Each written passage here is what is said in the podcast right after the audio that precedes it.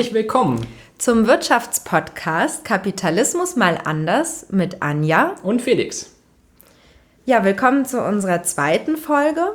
Es gab ja jetzt schon ganz viele Hörer ähm, bei der ersten Sendung, auch ein paar Kommentare und wir wollen kurz mal darauf eingehen. Also ähm, Ganz wichtig ist uns, dass wir nicht so einen Podcast machen wie beim Aufwachen. Also wir gucken halt keine Nachrichten, ähm, Wirtschaftsnachrichten und kommentieren die, sondern wir möchten gerne allgemein Wirtschaft erklären, erstmal so ein paar Grundkenntnisse schaffen und dann kann jeder selbst damit die Nachrichten gucken und bewerten. Genau, also na, wir nehmen sie halt als Anlass dann eher mal, ne? Also genau, oder stellen den Bezug her, was verstehe ich jetzt für Wirtschaftsnachrichten, wenn ich mich mit dieser Theorie auseinandersetze. Aber wir gucken sie jetzt nicht so viel. Und die Themen, genau, die Themen, die wir nutzen, sind trotzdem aktuell. Also ähm, über den Arbeitsmarkt haben wir ja letztes Mal geredet. Das sind aktuelle Entwicklungen, auf die wir eingehen. Und das wird sich auch so in den nächsten Folgen weiter durchziehen. Also es sind, äh, ist nicht irgendwie was, was jetzt vor 20 Jahren aktuell war und ähm, heute können wir nichts mehr darüber reden. Genau, also auch viele Themen, die jetzt noch vorgeschlagen wurden, sind auch interessant und die werden auch kommen und die werden auch aktuell sein. Also es kam Kaisers Tengelmann wurde erwähnt, werden wir kommentieren. Marktverdichtungen werden halt in zwei, drei Wochen auch noch, äh, da wird immer wieder irgendwas kommen. Ich habe da vollstes Vertrauen in unseren Wirtschaftsminister, dass da wieder irgendwelche interessanten Firmenzusammenschlüsse befürwortet werden. Genau, der nächste Punkt, ähm, warum wir so kleinteilig angefangen haben, also so gleich so quasi im Urschleim, das hat damit zu tun, dass wir halt auch einfach alle mitnehmen wollten. Also klar, es gibt jetzt immer viele, die kennen schon viel und tendenziell werden auch Leute nach einem Wirtschaftspodcast suchen, die schon viel kennen. Aber wir wollen halt auch einfach die Leute mitnehmen, die noch nicht so viel wissen und versuchen auch diesmal, dass die Kapitelmarken auch auf dem Webplayer funktionieren. Also dann können auch Leute, die sich auskennen und sich denken, ach, ich kenne jetzt das schon, das einfach überspringen. Das hat letztes Mal nicht funktioniert, wir werden uns bessern. Genau, nächster Punkt auf der Liste war, ähm, dass es mit den Friseuren anscheinend nicht ganz deutlich war. Ähm, und es war irgendwie falsch rübergekommen. Also es ging darum, dass auch Leute, deren Pro Beruf an sich nicht produktiver wird, dass sie trotzdem Gehaltserhöhungen durchsetzen können. Das ist halt irgendwas, irgendwelche Neoliberalen immer mal erzählen, so, naja, die müssen halt, können halt nichts verlangen, weil ihr, ihr Beruf wird nicht produktiver, dass das halt eigentlich so nicht richtig ist. Zumindest aus unserer Sicht. So, nächster Punkt. Wie passen Geisteswissenschaftler und VWL zusammen? Ähm, oft schwierig. Also die Neoliberalen mögen sich, also die können, glaube ich, ganz miteinander reden. Sonsten eher nicht so. Also glaube ich nicht. Also habe ich jetzt zumindest nicht ganz so mitbekommen. Auch in den Podiumsdiskussionen, wo mhm. mal Politikwissenschaftsprof und Ökonomieprof zusammenkommen, ähm, sind ja. sie meist, haben sie gegenteilige Positionen, aber es liegt auch daran, dass sie dann auch wieder aus unterschiedlichen Schulen meist genau, zusammenkommen. Genau, genau. Was dann auch immer schwierig ist. Genau, es ist ja immer wichtig, so für Leute, die jetzt nicht irgendwie gerade Geistwissenschaften oder so studieren, es gibt nicht immer so die Politikwissenschaft, die Wirtschaftswissenschaft, es gibt halt immer ganz tausend verschiedene ähm, Denkschulen da jeweils, die sich halt untereinander auch schon bekriegen. Also deswegen ist es auch immer so schwierig zu sagen, der Politikwissenschaftler und der Wirtschaftswissenschaftler können sich nicht einigen. Aber in der Tendenz ist da der Frieden nicht ganz so gegeben. Ähm, was, glaube ich, auch damit zusammenhängt, dass viele Wirtschaftswissenschaftler halt auch gerne so ähm, bisschen naturwissenschaftlich, viel mit Kurven und so rumrechnen. Wir haben letztes Mal ein bisschen mit dem Arbeitsmarkt das besprochen ähm, und sich da ein bisschen abgrenzen wollen. Was man natürlich auch ein bisschen verstehen kann, weil der Nachteil von Geistwissenschaften ist, im Gegensatz zu Zahnmedizin oder Ingenieur, dass immer dir jeder, jeder reinredet und weiß, wie es aber ganz vernünftig geht. Und ähm, da ist natürlich das total verständlich, dass die ganzen Wirtschaftswissenschaftler einfach viel rumrechnen, weil da quatscht nicht so schnell jemand dazwischen. Obwohl man die Tendenz in der Soziologie ja auch sieht. Genau, bei uns in Leipzig genau sind die Sozios auch ein bisschen. Genau, die haben sich wahrscheinlich mit den VWLern schon ganz lieb. Weil die sind halt auch ganz schön mit rationalen Akteuren und so unterwegs. Genau. Stimmt, ich kann auch so ein schönes altes T-Shirt verlinken, was ich ihm hatte. Da ist so ein Nashorn auf einem ähm, Laufband abgebildet, was so ein Foto von so einem Einhorn hat. Und was halt total sich abmüht, so ein Einhorn zu werden. Und so habe ich manchmal das Gefühl, ist irgendwie manche so Wirtschaftswissenschaftler und Geistwissenschaftler, die wollen halt immer gerne so Naturwissenschaft werden, wie so ein Einhorn an der Wand und strampeln sich da einen ab, aber man, man ist halt das halt nicht. Und das ist auch gut so. Und man ist halt, sind halt einfach verschiedene Ansätze und die sind halt beide gut. Und genau, manchmal ist es schwierig, wenn man es zu doll versucht, irgendwie naturwissenschaftlich zu sein. Aber ich glaube, es liegt auch daran, dass Naturwissenschaften in der Gesellschaft oft viel mehr anerkannt werden als Geisteswissenschaften und man halt einfach auch dieses Prestige so ein bisschen haben will. Genau, genau. Und das ist dann, ja. So, genau, das war jetzt, müssen wir glaube ich langsam mal ein bisschen mit der Kommentarspalte fertig werden. Aber noch was zum Technischen. Ich habe auf Wunsch einer Person noch so einen, diesen Standard-Podcast-Add-Button hinzugefügt, den es sonst auf allen anderen Blogs auch mal gibt. Ich, eigentlich habe ich keine Rückmeldung bekommen, wozu der eigentlich besonders gut war. Also wenn es einfach nur für iTunes ist, dann könnt ihr das am besten mal in die Kommentare schreiben. Oder wenn jemand irgendwas anderes aus diesem Podcast, also von diesem Button noch hat, bitte auch gern mal, weil sonst will ich den vielleicht einfach runternehmen und einfach nur den Link für die Apple-User anpassen, weil irgendwie, wenn ich den Button anklicke, dann kommt da einfach nur zwei Links oder so. Und dann kann man eigentlich auch weg. Da könnt ihr nochmal Rückmeldungen geben. Genau. So, dann. Ja, und ganz kurz noch, wenn euch unser Podcast gefällt, freuen wir uns natürlich auch immer über finanzielle Spenden. Genau, stimmt. es reicht schon, wenn jeder zwei Cent spendet, der es gehört hat, dann können wir uns jeder ein großes Eis kaufen. Genau. Das ist super. Also spendet zwei Cent oder gerne mehr. Aber zwei Cent tun nicht weh. Sieht bestimmt auch lustig aus dann auf dem Kontoauszug. Ähm, genau, nächster Punkt auf der Liste ist nochmal auf Ende der letzten Sendung eingehen. Und zwar, da war wichtig, nach, dass die Nachfrage wichtig ist. Also der große Unterschied, ne, wir haben viele Unterschiede zwischen einem Menschen und einer Kugel Eis ausgestellt. Und ein wichtiger Grund ist auch, dass der Mensch mit seinem Lohn selber wieder konsumiert und damit die Wirtschaft anregt. Und das ist auch gut so und wichtig so. Und damit er das machen kann, braucht er Verhandlungsmacht in Gehaltsverhandlungen. Und da muss die Politik halt gucken, dass sie die Rahmenbedingungen schafft, dass der auch vernünftige Löhne durchsetzen kann, damit er selber wieder konsumieren kann, sonst kriegen wir einen negativen Teufelskreis.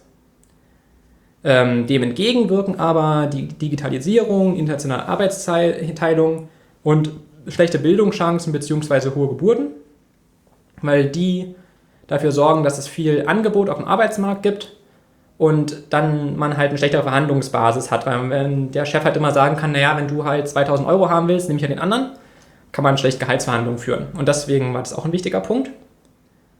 Und dass der Neoliberalismus das halt oft kürzen, die Probleme auf dem Arbeitsmarkt lösen wollte, indem man einfach gesagt hat, naja, dann senkt doch die Löhne und die Sicherheit. Und dass vielleicht irgendwann auch mal eine Zeit lang was gebracht hat, aber die Probleme jetzt einfach zu groß sind und die halt man sich da mal ein bisschen nach neueren Modellen umschauen sollte. Genau, also das neoliberale Modell, dieses Marktmodell eben beim Arbeitsmarkt mittlerweile nicht mehr funktioniert. Genau, also die Politik müsste halt einfach Rahmenbedingungen schaffen. Und da gab es jetzt auch in den Kommentaren, naja, dann nicht einfach ein anderes Marktmodell, einführen und das hat dann halt ein bisschen dazu motiviert, jetzt diese Woche mal über das Grundeinkommen zu reden.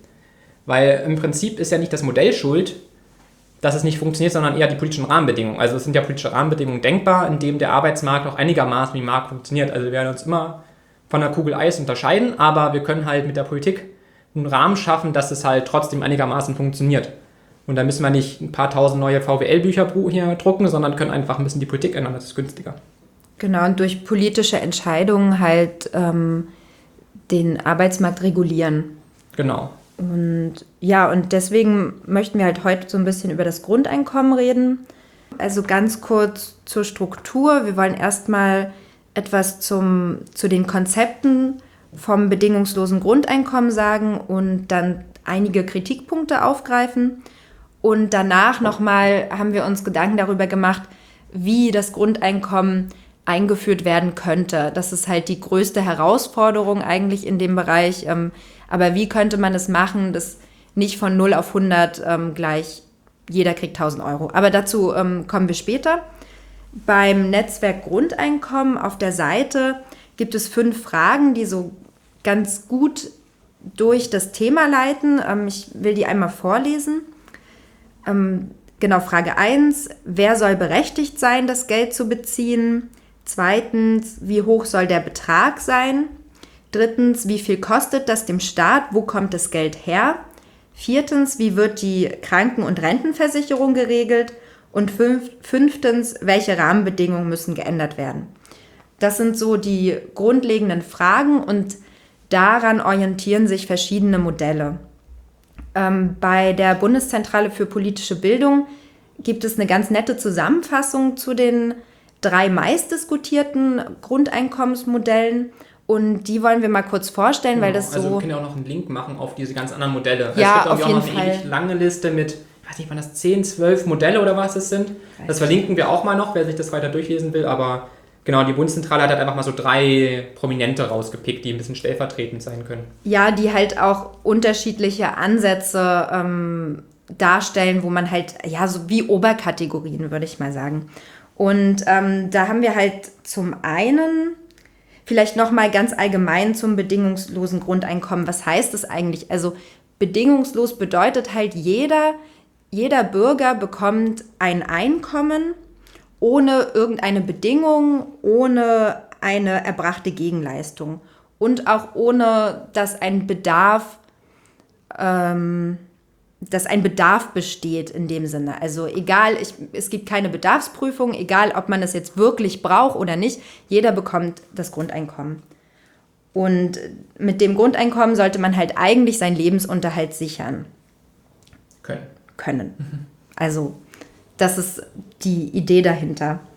Ähm, ja, die Argumente, die von ähm, den Befürwortern des Grundeinkommens kommen, sind zum Beispiel, dass, dass die Grundsicherung gerechter ist, wenn alle es bekommen, dass die Freiheit, aber auch Sicherheit gewährleistet werden kann und dass es in unserer Gesellschaft machbar ist, weil wir genügend Wohlstand haben und auch die vorhandene Produktivität, um ein Grundeinkommen umzusetzen.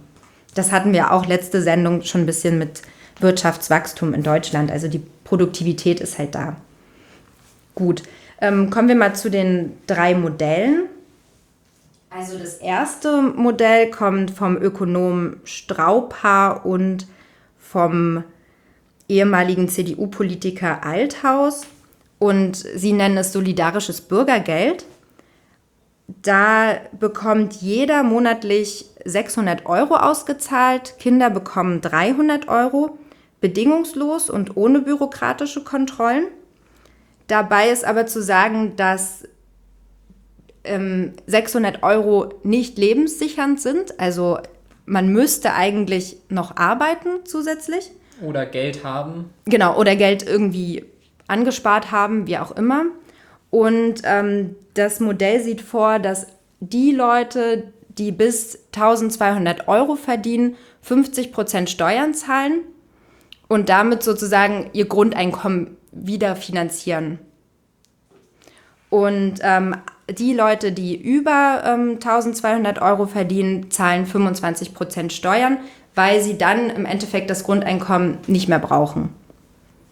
Genau, so hat man halt das halt vor allem vom das Wunsch getrieben, halt Bürokratieabbau zu haben, größtenteils. Also bei ganz existenzsichern ist es halt nicht. Also wahrscheinlich kann man ja. irgendwo, wenn man sich ein WG-Zimmer sucht in einer billigen Stadt und einfach nur ganz, ganz günstig lebt, davon irgendwie überleben. Aber ähm, man muss halt im Prinzip irgendwie noch einen Zuverdienst haben. Oder halt ähm, nochmal Extraleistungen beantragen nach Bedarf wieder. Genau, und die Möglichkeit ähm, ist in dem Modell auch vorhanden. Also für die Menschen, die arbeitslos sind, dann also nur 600 Euro ähm, Grundeinkommen bekommen, die können wiederum noch Wohngeld beantragen oder sowas.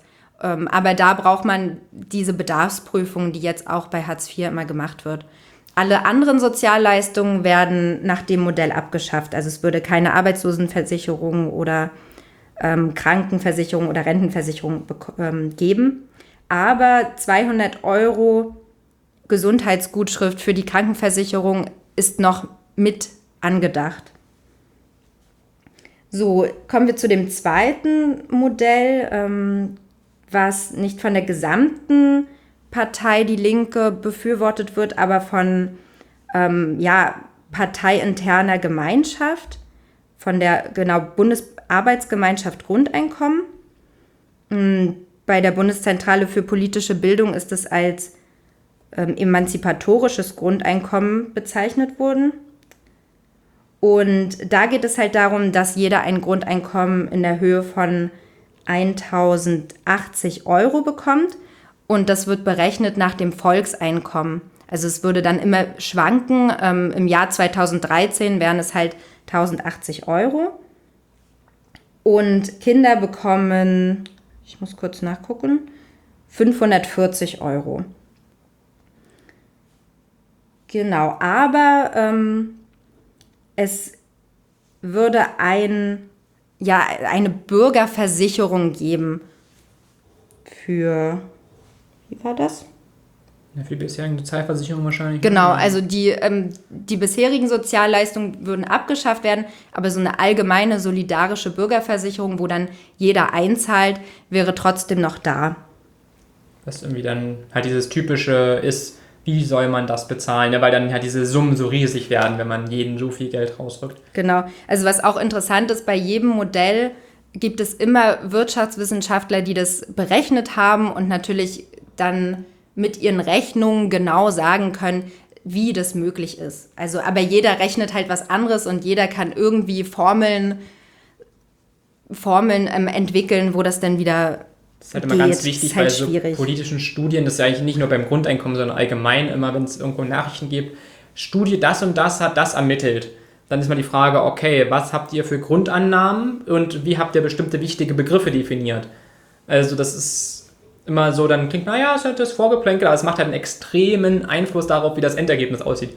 Und deswegen, das ist wahrscheinlich auch mit dem Grundeinkommen halt auch so. Also, wenn plötzlich jeder 1000 Euro bekommt, das kann man nicht vorher berechnen, was das volkswirtschaftlich äh, bedeutet. Also, klar, es kann jetzt extrem den Nachfrageschub geben auf dem Markt und wir haben dann irgendwie 10% Wirtschaftswachstum ein, zwei Jahre, das kann alles sein oder was auch immer, aber das kann man halt nicht berechnen. Also ja, die Frage ist auch, Sie wollen es ja nach dem Volkseinkommen berechnen, aber ähm, welches, also an welchem Tag welches naja. Volkseinkommen. Also es ändert sich ja auch über das naja, Jahr. Und wahrscheinlich passen sie es dann an, aber ja, also es Ist, klingt auf jeden Fall ziemlich gewagt. Ja, und es ist halt eine enorme Steuerreform notwendig, für, ähm, um das finanzieren zu können. Was halt dann wieder schwierig ist, dafür die politische Unterstützung zu bekommen.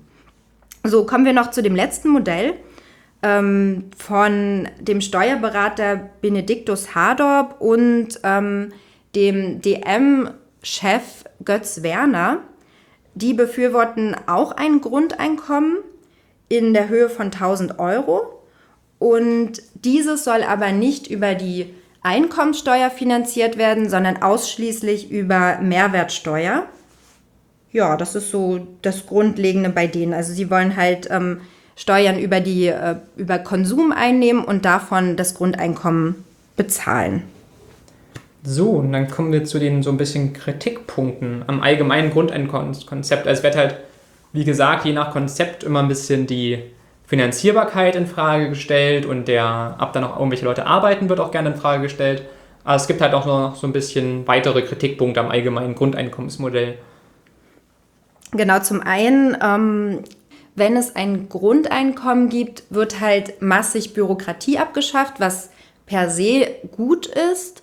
Aber die Frage ist, wie viel Sozialleistungen äh, dann auch abgeschafft werden und ob der Sozialstaat nicht so sehr ähm, zurückgestuft wird, dass wir am Ende gar keine Auffangnetze mehr haben. Dass Menschen, die eben nicht nur von dem Grundeinkommen leben, sondern auch andere Arten von Sozialleistungen benötigen, zum Beispiel Menschen mit Behinderung oder Menschen, die aus irgendwelchen Gründen in psychische Krisen geraten oder so eben nicht gerade mit dem Geld so umgehen können, wie sie möchten oder wie es erwartet wird. Und auch die müssen ja meiner Meinung nach vom Staat aufgefangen werden und brauchen eine Unterstützung. Und das wäre dann nicht mehr gegeben.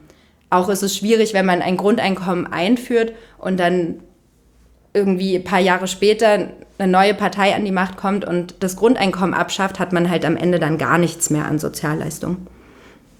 Das ist, ähm, ja, wäre zum Beispiel zu diskutieren eine schwierige ähm, Sache. Ähm, dann, was auch noch ähm, beim bedingungslosen Grundeinkommen kritisiert werden kann oder was zumindest ein Punkt ist, das wurde bei Dreisat gab es jetzt gerade eine Sendung dazu. Verlinken wir auch nochmal. Können wir auch verlinken, verlinken, genau. Die haben Makro-Wirtschaftsmagazin, heißt das.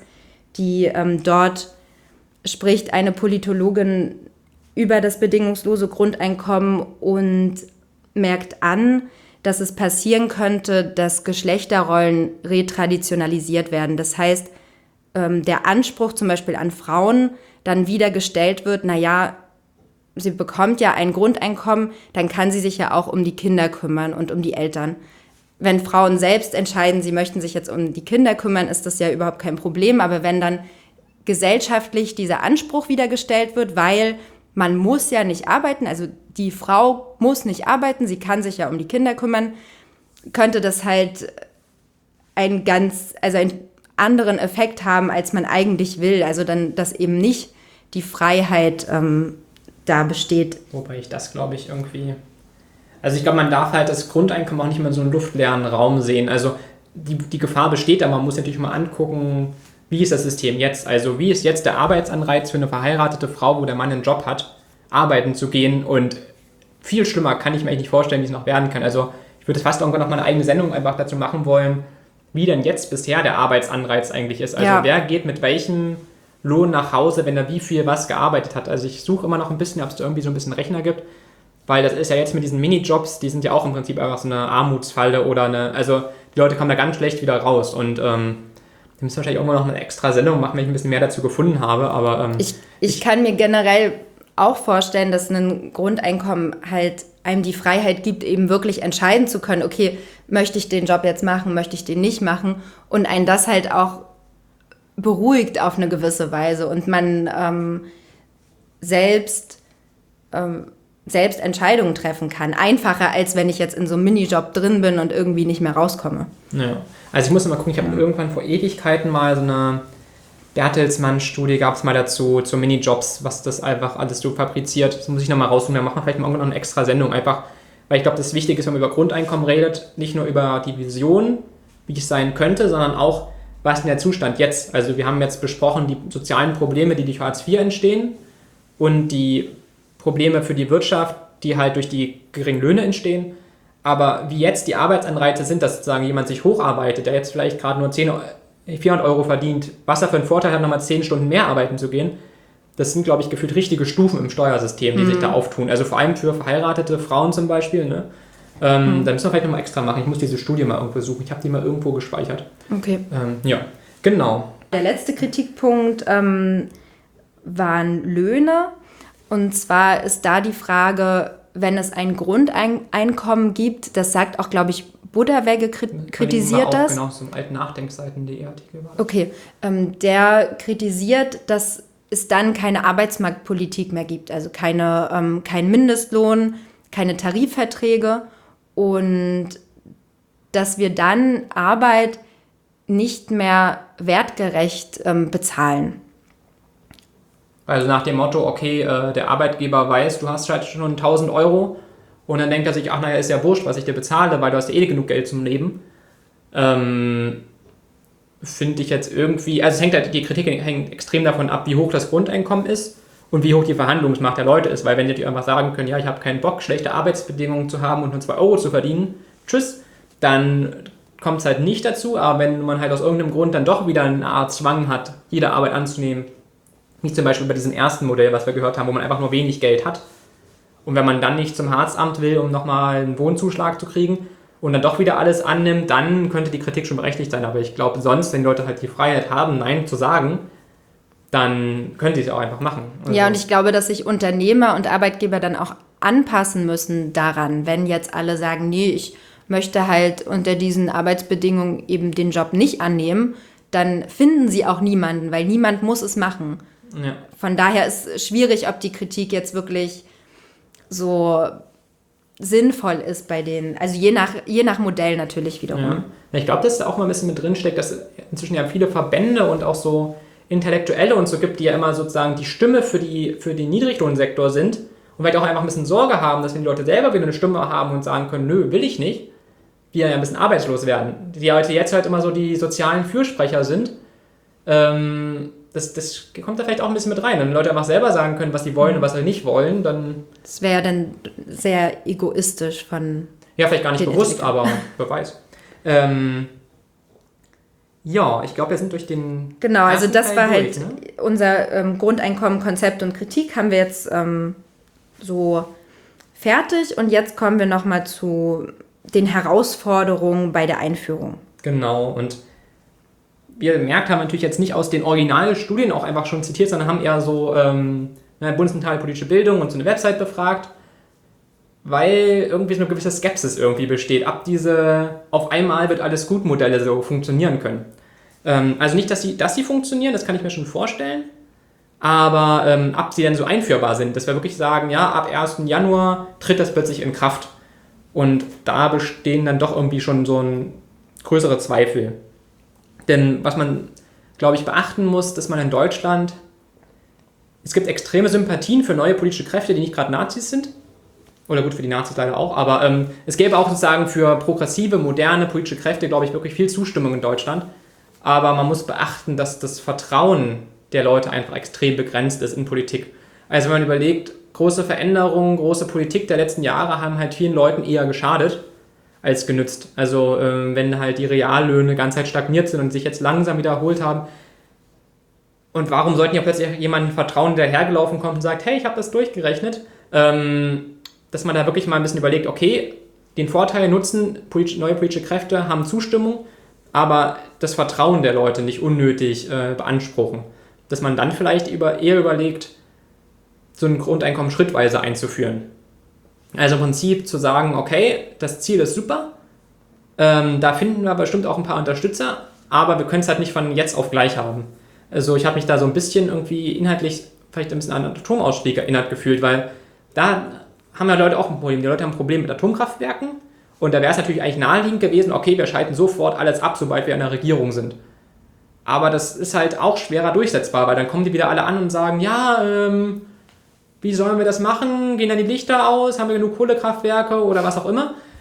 Und da ist es natürlich auch einfach politisch besser durchzusetzen, wenn man sagt, okay, wir machen einen schrittweisen Ausstieg nach und nach, weil dann die Leute, die halt irgendwie dagegen argumentieren, schon mal einen ziemlich wichtigen Punkt weg haben. Also es ist ja wirklich beim Grundeinkommen jetzt im Prinzip egal, bei welchem Konzept, je nachdem wie neoliberal oder links es ist, können Leute in so einer verkürzten Medienöffentlichkeit immer mit ziemlich einfachen, eingängigen Argumenten ein das zerschießen. Also man muss halt wirklich bedenken, dass man halt nicht irgendwie wie hier jetzt irgendwie 30, 40 Minuten Podcast über irgend sowas macht in der Medienöffentlichkeit, sondern hat einfach 30 Sekunden, wenn man Glück hat, vielleicht mal anderthalb Minuten in einer Talkshow und dann muss der Punkt sitzen und dann muss die Kritik des Gegners entkräftet sein und das wird man halt einfach mit so einem völlig radikalen Steuerreform und Sozialumbau, das wird man halt einfach nicht begründen können. Und deswegen werde ich einfach mal vorschlagen, oder wahrscheinlich auch wir eher, ähm, einfach mal darüber nachzudenken, ob man das nicht einfach schrittweise einführt, ein Grundeinkommen. Eine Möglichkeit wäre dazu, als ersten Schritt einfach zum Beispiel mal dafür zu sorgen, dass die Krankenkassenbeiträge zum Beispiel sich wirklich nach dem Einkommen richten und nicht nach dem imaginären Einkommen.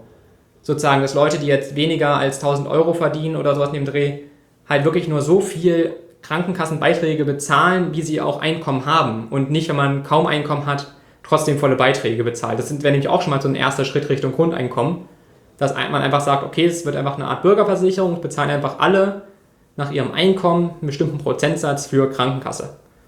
Und das wäre schon mal ein erster Schritt. Und ein zweiter Schritt, der größere Schritt wäre dann zu sagen, okay, wir können nicht alles auf einmal umfegen, da vertrauen uns die Leute nicht, auch wenn es vielleicht funktioniert, sondern wir führen einfach neben das bestehende Sozialsystem einfach ein Grundeinkommen ein, das je nachdem, wie man es durchsetzen kann, 400, 500 Euro, was auch immer hoch ist.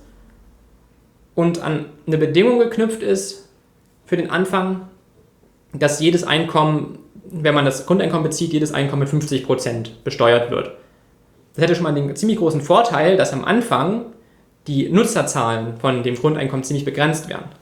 Und dann kann halt in der Talkshow der etwas populistische Gegenpolitiker halt nicht sagen, oh, das können wir nicht finanzieren und wie wollen sie das machen, sondern man sagt einfach, klar, es sind wahrscheinlich Mehrkosten, aber es sind halt Mehrkosten in Größenordnung, die man handeln kann, wenn man einfach Erbschaftssteuer oder mal ein bisschen Unternehmensbesteuerung ein bisschen anzieht. Wieder auf alte Kohlzeiten muss man sie wahrscheinlich nicht erhöhen, ähm, zum linken Kohl, aber ähm, einfach so ein bisschen wieder anhebt, kann man es auf jeden Fall, ist es ein Finanzierungsrahmen, der meilenweit entfernt ist von 1000 Euro für jeden. Und dann kann man halt einfach sagen, okay, wir steuern, erhöhen das Grundeinkommen, je nachdem, wie man es durchsetzen kann, um 5 Euro oder 10 Euro pro Monat, dass es ganz langsam ansteigt. Weil dann haben wir doch die Kritiker ein Problem, die sagen, ja, aber es arbeitet doch niemand mehr. Weil bei 400 Euro, dass da keiner mehr arbeitet, ist schon ziemlich unglaubwürdig. Und dass es jetzt irgendwo eine Schwelle gibt, die bei 433 Euro liegt oder sowas, dass dann da plötzlich keiner mehr arbeitet, glaubt, glaube ich, auch keiner. Und wenn man es dann schrittweise erhöht, brauchen sozusagen die Bevölkerung viel weniger Vertrauen in das, in das Konzept und die Kritiker können es halt viel, viel schwerer angreifen. Die müssen dann vielleicht sich auch mal neue Argumente überlegen, weil dann so die Hauptargumente halt wegfallen würden. Der Nachteil ist natürlich, dass man am Anfang jetzt halt irgendwie eine ziemlich unbefriedigende Lösung hat. Man hat immer noch Hartz IV, die Leute, die dieses Grundeinkommen haben, ist nicht existenzsichernd, aber es wächst sozusagen heran, wie so ein Atomausstieg halt auch. Man hat immer am Ende immer noch Atomkraftwerke, aber es werden wenigstens weniger. Und da müssen wir halt wirklich mal überlegen, ob man halt, auch wenn es am Anfang dann nur wenigen hilft, einfach schon mal was einführt, statt jetzt noch irgendwie nochmal 60 Jahre oder so darüber zu reden, wie jetzt halt schon drüber gesprochen wird. Genau, und dann halt nach und nach eben zum bedingungslosen Grundeinkommen zu kommen. Genau, das Ziel wäre zu sagen, dann je nachdem, was man durchsetzen kann, ein Grundeinkommen, was irgendwie wenigstens existenzsichernd sein muss, sodass man dann die Sozialleistungen, die halt schlechter sind als das bisherige Grundeinkommen, abschafft, sodass auf jeden Fall auch keine Angst haben muss, dass er sich verschlechtert, weil wenn man halt ein Grundeinkommen neben das bisherige Sozialsystem baut und Leute nur rüberwechseln, muss sich keiner Sorgen machen, dass er, dass er sich seine Lage verschlechtert. Genau, oder dass er halt dann irgendwie durchfällt oder so. Und ähm, die Idee ist halt, dass stufenweise dann auch alles ähm, reformiert wird. Also man kann das Steuersystem stufenweise reformieren, um dann wieder das höhere Grundeinkommen zu finanzieren. Aber halt nicht alles auf einmal. Genau, weil wenn man jetzt mal überlegt, ich hatte irgendwann vor einer Weile auch mal so einen Beitrag gesehen, wo sie sich drüber lustig gemacht haben, wie oft irgendwelche Steuerreformen angekündigt werden und dann doch nicht durchgehalten werden. Und die Frage ist, würde man das jetzt noch schaffen, wenn man nebenbei auch noch die größte Sozialreform in der deutschen Geschichte durchsetzen müsste? Also deswegen wäre es, glaube ich, schon vorteilhaft, einfach mal zu überlegen, okay, geht das nicht lieber Schritt vor Schritt? Also auch die Steuerreform, dass man halt je nachdem, in welche Richtung man will, mit der Mehrwertsteuer oder mit der Einkommensteuer oder was auch immer, sich dann einfach schrittweise anpasst, statt immer gleich zu sagen, von heute auf morgen muss das alles so passieren. Ja, und wahrscheinlich haben viele Menschen auch Angst vor so einer großen Reform, plötzlich in ihrem Leben. Also, ja, also einfach nur und auch kein Vertrauen. Genau, einfach mal zu überlegen, was einfach an Getöse war, als der Mindestlohn eingeführt wurde. Das war ja quasi jetzt ja eigentlich kein großes Ding und man hat am Ende auch kaum was einen großen Effekt feststellen können, irgendwie negativ. Und da wurden halt auch einfach Studien wieder erstellt mit bestimmten Annahmen und dann, ja, 30.000 Jobs fallen weg und wir überlegen natürlich nicht, was für ein winzig kleiner Prozentsatz des, der gesamtdeutschen Arbeitsplätze es eigentlich ist, aber die Zahl geistert dann durch die Medien und so, da muss man sich, glaube ich, auch einfach darauf gefasst machen, dass das natürlich dann einfach medial einfach einen ziemlichen Gegenwind gibt von den Kreisen, die halt ein Grundeinkommen nicht schön finden. Und dann ist es, glaube ich, wirklich gut, möglichst wenig Angriffsfläche zu bieten und ähm, halt zu hoffen, dass es dann vielleicht so funktioniert. Und dann halt wirklich auch mal eine Alternative zu bilden, weil ich glaube, man kann halt schlecht politischen Druck ausüben, wenn die älteren etablierten Parteien, die keine Angst haben müssen, vielleicht irgendwie durch was Neues ersetzt zu werden oder dass ihnen die Wähler weglaufen oder was auch immer. Genau, deswegen könnt ihr einfach mal schreiben. Wahrscheinlich werden es viele Linke total schlimm finden, das mal schrittweise einzuführen, aber ähm, ja. es, ist ein, es ist ein Vorschlag ähm, jetzt von uns, weil wir auch der Meinung sind, dass Grundeinkommen ein, eine wichtige, wichtige politische Aufgabe beziehungsweise ein, ein eine politische Entscheidung ist, die den Arbeitsmarkt, die Probleme im Arbeitsmarkt lösen kann und auch die Probleme von sehr vielen Leuten. Genau, also. das kommt halt auch dazu. Auch eine ja, soziale Verbesserung, Verbesserung wäre. Ja. Genau. Ja, eine, eine, ein Kritikpunkt, den du ja im Vorgespräch so hattest, war ja, okay, und was ist, wenn zwischendurch das jemand auffällt? Ne? Man sagt, okay, wir führen jetzt das Grundeinkommen ein, aber dann kommt halt jemand anders an die Regierung und stoppt den Anstieg. Sozusagen, wie es beim Atomausstieg gab es ja auch den Ausstieg vom Ausstieg und dann wieder den Ausstieg vom Ausstieg vom Ausstieg. Und ähm, wie man das sozusagen schafft und ob man da das Vertrauen hat, dass das dann halt auch durchhält. Aber ähm, ja, das, das ist halt noch ein Problem von dem Konzept. Das heißt eigentlich. Ja. Aber da muss man halt Vertrauen haben.